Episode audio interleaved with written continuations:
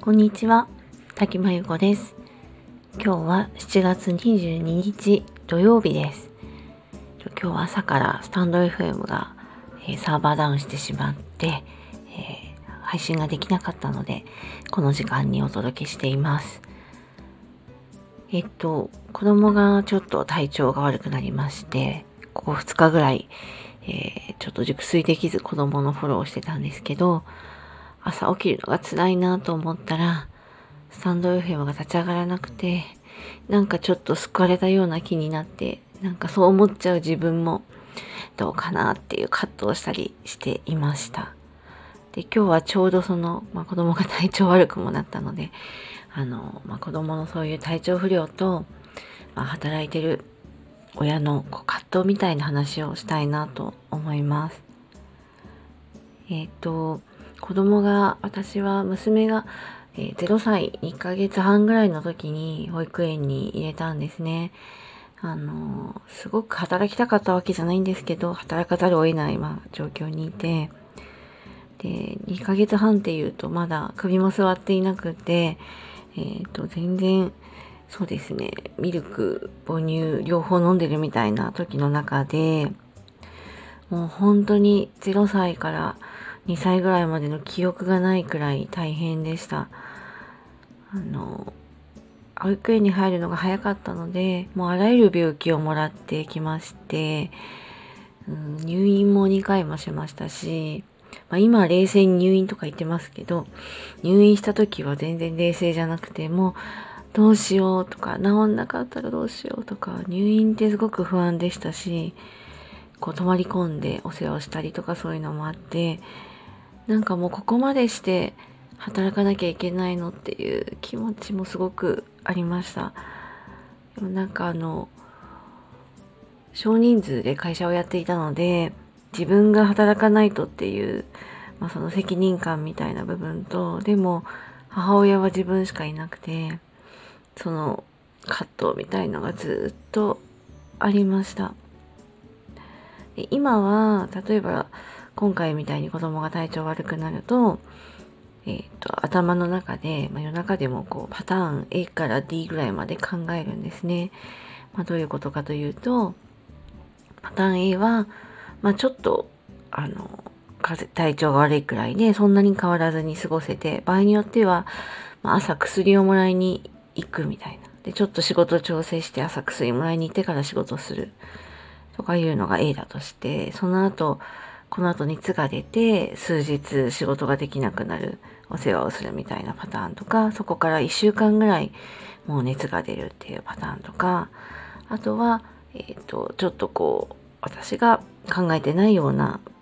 これまで体験したことないような病気のパターンになっちゃうとか、まあそれが最悪のパターンですかね。まあ、そういうのを含めて、あの、いくつか考えます。で、子供の状況を見ながら、どのパターンをはめていこうかなみたいに考えていてあのそうやってもう冷静に考えるようになったのはもう6年も母親やってるからだと思うんですけど、うん、最初の頃は本当にまあ子供のしかもそうですねもう月齢が小さい子の熱って命にも関わったりするのでどうしよう死んだらどうしようみたいな本当自分が命を守らなきゃいけないのでっていうのはすごく大きくてでまあこれは育児あるあるだと思いますがなんかイベントとかどうしても香りが効かないみたいな時に限って熱を出すみたいなことででも全然娘のせいじゃないし仕方ないことなんだけどなんかもう大きいため息ついてああまたかみたいなもうそういうの何回繰り返したかわかんない感じなんですね。で、まあ、なるべくこう子供の病気で迷惑かけたいなと思って何でも前倒しにやる習慣がまあ自分自身は身につくんですけど、みんなをそれに巻き込むわけにもいかないので、まあ、間に合わないこともあったりとか、まあ、どうしても代わりが効かない時には、ちょっと母にサポートを頼んだりしたことももちろんたびたびあります。でも、この育児と仕事をね、両方やってる方はみんな抱えてる問題で、もう私バランスとって完璧ですみたいに言える人絶対いないと思うので、もう頑張ってもどうにもならないことがありすぎるんですよね。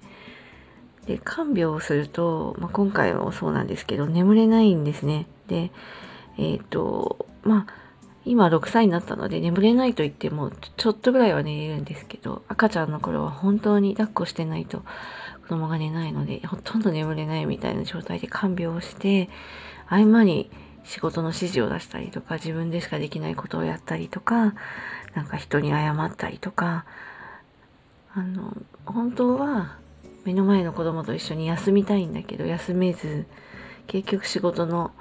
休む時間で仕事のことをやってでなんか体も休めてないしなんか私悪くないのにみたいなずっと謝ってるみたいな部分でもうメンタルもやられそうであの産後早く復帰した人が私もちょっと産後うつみたいになったんですけど産後うつになる気持ちはすごくよくわかります。うん。なんかあの無理なんですよね両方やるの。だから途中からはあの育児をそうですね。例えば6ヶ月ぐらいまで集中してできるならそれはそれで幸せなことなんじゃないかなってもちろん大変なんですけどどっちも中途半端で結局何も満たされないみたいな感じがあの続きました。でもあのそうですね。23週間に1回保育園から電話がかかってくる状況でなんかこういつ言い方悪いんですけど爆弾みたいな思ってていつそれが爆発するかみたいな感じであ電話来ちゃったって思ってなんかもうビクって電話にもビクビクしてる感じでした。で仕事しながらも頭の片隅でやっぱり子供のことがずっとあってなんかもう中途半端でしたよね。そんなんだったらやっぱりどっちかにしっかり向き合える状況があればそれでもそうした方が良かったんじゃないかなって思うんですけどまあでも得られた経験値もあるっちゃあるのであの同じようにこう産後ねあの早く仕事をしてこう苦しんでる人いたらサポートしてあげたいなって気持ちもあるし自分の経験でこうしない方がいいよとかこういうとこ甘えていいよっていうのも言ってあげたいしなんか自分が苦しんだことってその経験で人にあの何かしてあげられることもたくさんあると思うのであのコミュニティなんかではそういう話もしたりサポートもできたらなと思っています。今あの政府がすごくそうですね育児とかまあまあそういうものに対するサポートを提案してますけど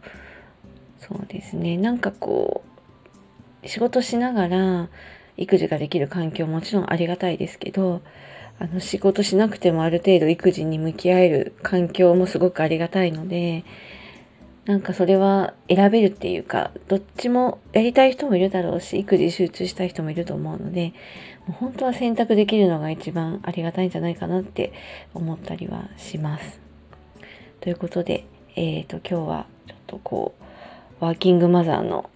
まあそうですね。仕事とあと子どもの体調不良との葛藤みたいなお話をさせていただきました。